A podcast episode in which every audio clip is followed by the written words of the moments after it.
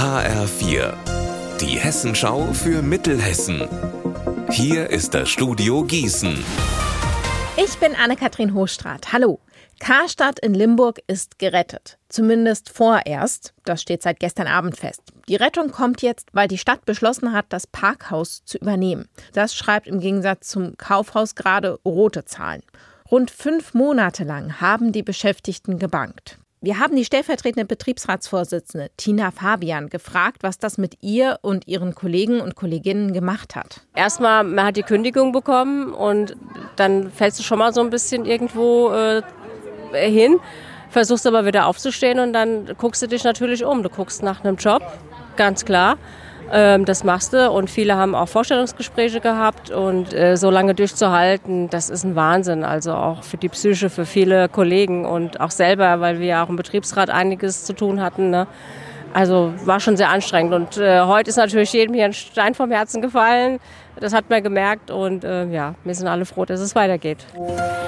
Sie werden auch bei uns gerne gegessen. Garnelen. Aber die kleinen Meerestiere haben oft lange Wege hinter sich und werden bisher selten artgerecht gehalten. Und nachhaltig ist der Transport aus Südostasien auch nicht. Das wollen Biologen der Justus-Liebig-Universität in Gießen jetzt ändern.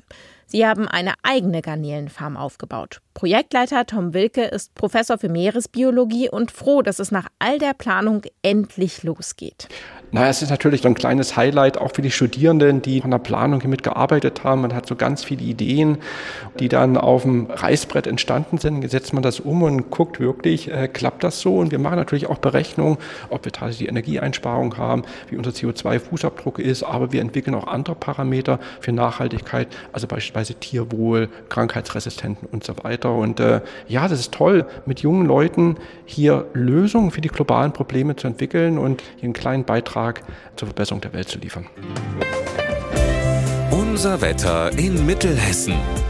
Das Wetter ist auch heute wechselhaft. Mal mit Sonne, mal mit Regen und Gewittern.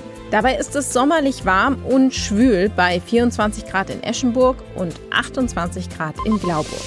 In der Nacht werden Regen und Gewitter weniger. Morgen wird es wieder feucht warm.